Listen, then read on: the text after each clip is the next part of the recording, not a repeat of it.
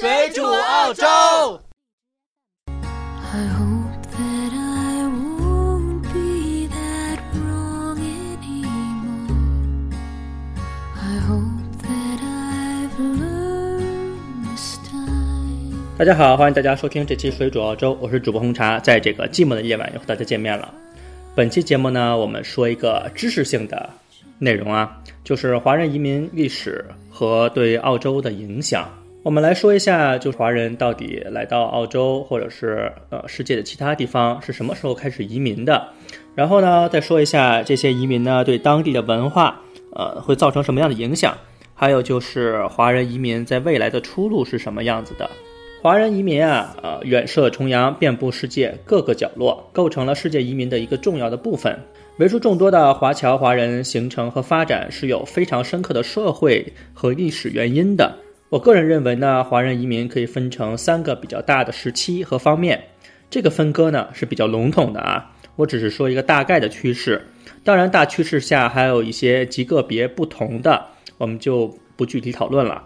首先，第一个阶段呢，就是我个人觉得是二战前；第二个呢，就是二战后到中国的改革开放；最后一个阶段呢，就是改革开放后。我们先说第一个阶段啊，就是二战前这个阶段呀，我国向海外移民的基本上都是为了求财。呃，人们移居海外，有史籍记载的啊，就是有两千多年的历史了。当年秦始皇时期，徐福东渡求长生不老药，成为日本始祖的传说，也可以说是我国最早的向外移民的这种有历史记录的事件。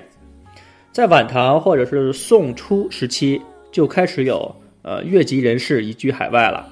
早期的移民呢，多因为通商贸易滞留当地，主要是聚集在交通贸易比较发达的东南亚，呃印支半岛。印尼诸岛、吕宋岛等沿海地区的各个港口，到了明清末期呀、呃，就是明末清初的时候，继续有那种广东人移居海外，进一步散布在东南亚各个地方。清中后期开始呢，广东向海外移民逐渐增多了，不仅移民到东南亚，开始向世界各地移民。到了一八四零年鸦片战争后啊。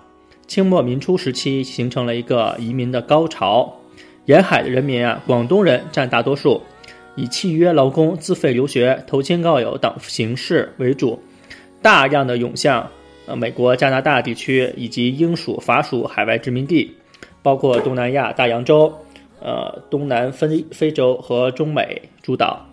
这些人很多都是为了黄金出国的，比如澳洲的南澳洲，呃美国的旧金山、非洲。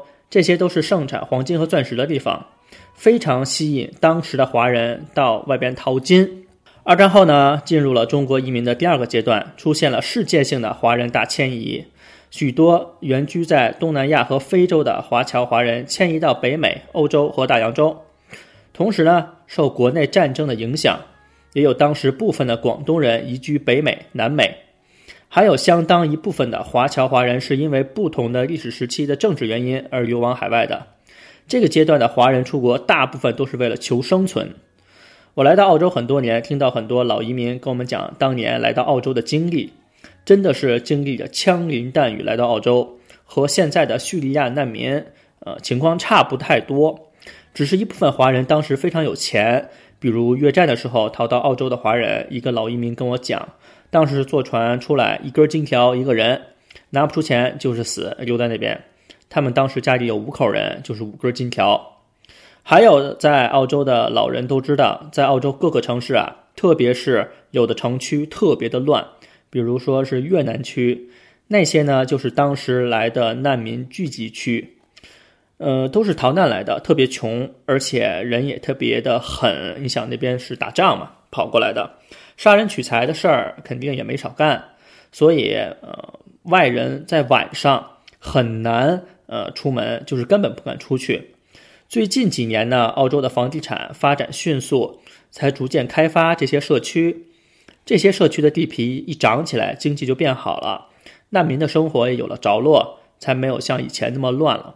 在我刚来澳洲的时候，听过这些故事，难民就是这些。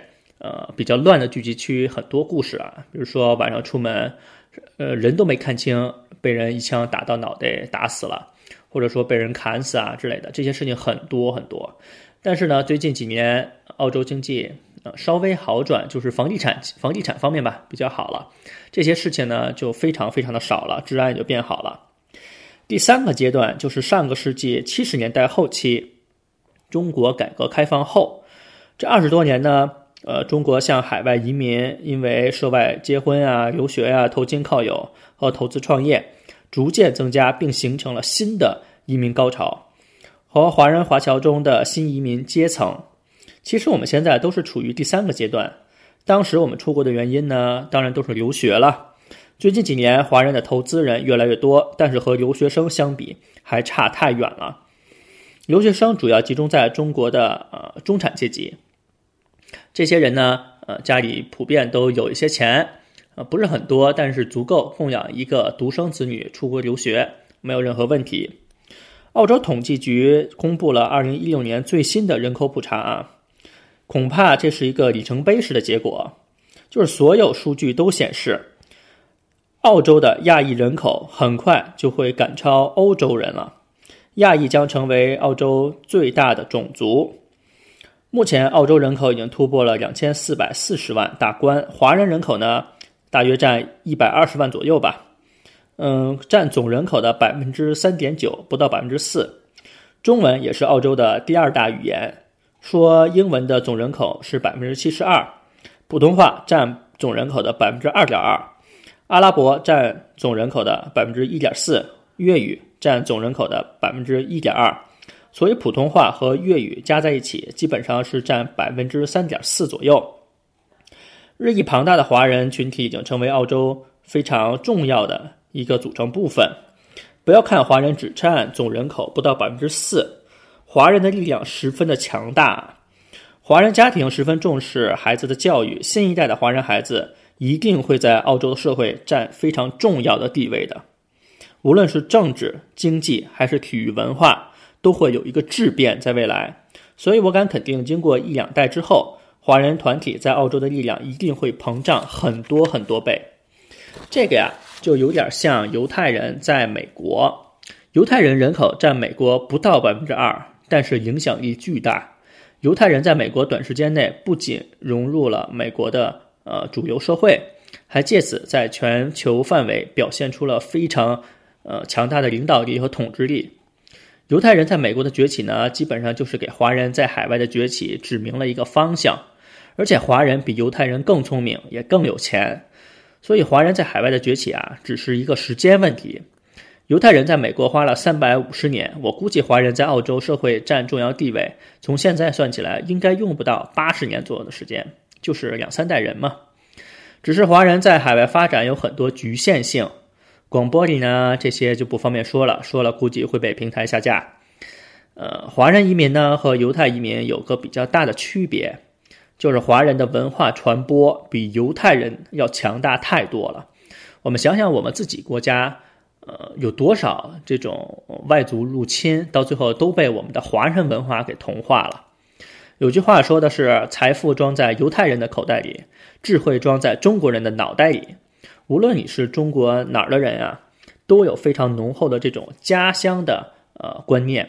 你看，华人出国的行李箱，你就能看出来。你在机场随便翻一个华人的行李箱，里面总有几样东西，跟大家数一下啊。你像年纪比较大的人，肯定要带茶叶，或者是白酒，然后是中国的烟、中国的零食，还有中药。其实这些啊，在澳洲都有相对应的替代品，但是华人呢，就是喜欢家乡产的东西。有些人还背着一些老干妈呀、方便面呀，这些肯定也也很多。这些习惯和生活方式啊。呃，不断的影响本地的澳洲人，不止一个澳洲人和我要过中国的烟盒，中国的烟盒和澳洲的烟盒比起来好看太多了。如果中国的烟盒是贺岁片儿，澳洲的烟盒就是恐怖片儿，因为有个什么国际香烟组织啊，为了控制人抽烟，强制要求各国把烟盒上印满了这种抽烟过度导致健康问题的图片。都是些脏心烂肺、让人恶心的图片，唯独中国烟草公司不鸟他们。烟盒上该印什么还印什么，最多加一句话：吸烟有害健康，这也算已经算是很看得起他们了。然后茶叶就更不用说了，呃，都已经影响西方社会上千年了。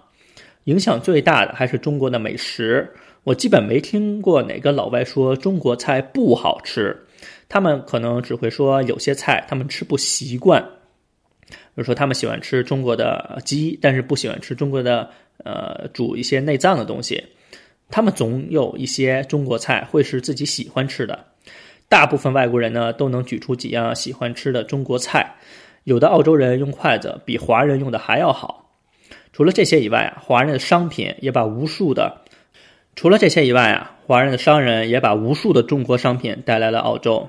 有很多在国内的中国人啊，都喜欢买澳澳洲的产品，比如说是奶粉啊、鱼油啊、保健品什么的。但是这些产品呢，在中国都能找到替代的产品，只是澳洲的产品质量相对来说比较好一点。但是对于澳洲人来说，你让他脱离中国产品试试，他根本活不了。你随便走进一家商店，除了本地产的农产品以外，大部分生活用品都是中国造的，服装、鞋子、玩具，呃，基本上都是 Made in China。呃，华人的商品在澳洲属于一个绝对垄断的地位。之前我还开过精品店啊，店旁边就是一个卖鞋的，一双很漂亮的女士高跟鞋卖八十块钱澳币，这还是没打折，打完折呢是六十五，这个是中国产的啊。然后一双意大利产的高跟鞋是三百六，打完折呢是两百七。对于工薪阶层的人来说，你说他会买哪个？肯定是买中国货。中国货不仅便宜，而且质量。现在越来越好了，大家不要以为 “Made in China” 是一个非常贬义的词。现在中国货，呃，很多的质量是非常好的。最烦的呢，就是我们回国买送礼品的时候，呃，你想买一个贵一点的澳洲土特产产品，呃，你可能去了礼品店，翻了半天找不到一个像样的东西。大部分呢都是 “Made in China” 或者是是澳洲产的，但是它做工非常的粗糙，而且价格也。嗯，算不出手吧，就那个感觉。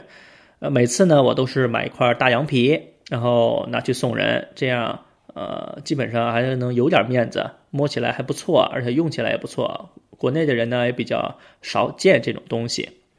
目前对于澳洲人的生活呀，华人社区已经有了非常大的影响。但是呢，我觉得澳洲肯定不会变成中国一个省，呃，不会被完全中国人统治吧，就是这个意思。华人的文化在澳洲也只能是慢慢的发生变化，和本地的文化发生一些融合，和一一些其他国家的融文化进行融合。你从中国的菜，就是澳洲本地卖的中国菜就可以看出来，有些菜呢已经融合了本地的很多口味，已经不是像中国大陆那种原汁原味的感觉了。最后呢，可能演变出一个非常适应澳洲的中国文化的一个。呃，东西我们不知道现在叫它什么呀，但是也是肯定是有很多中国元素在里边，它是一个中国的文化。然后孔子学院当然也为中国的文化输出做出了很大的贡献。基本上本期节目呢，我们就到这边。我们感谢大家的收听。如果大家希望收听更多水煮澳洲的节目，大家可以搜索“水煮澳洲”在百度或者是谷歌就可以了。呃，大家也可以关注我们的微博，也叫“水煮澳洲”。本期节目就到这边，我们希望大家多多的转发、下载、评论我们的节目，更多的是打赏。我们这期节目到此为止，大家下次再见，拜拜。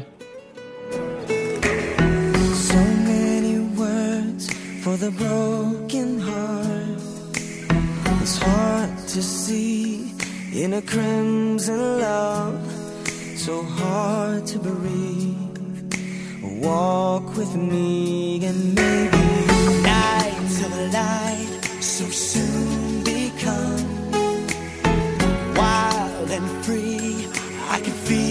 the sun.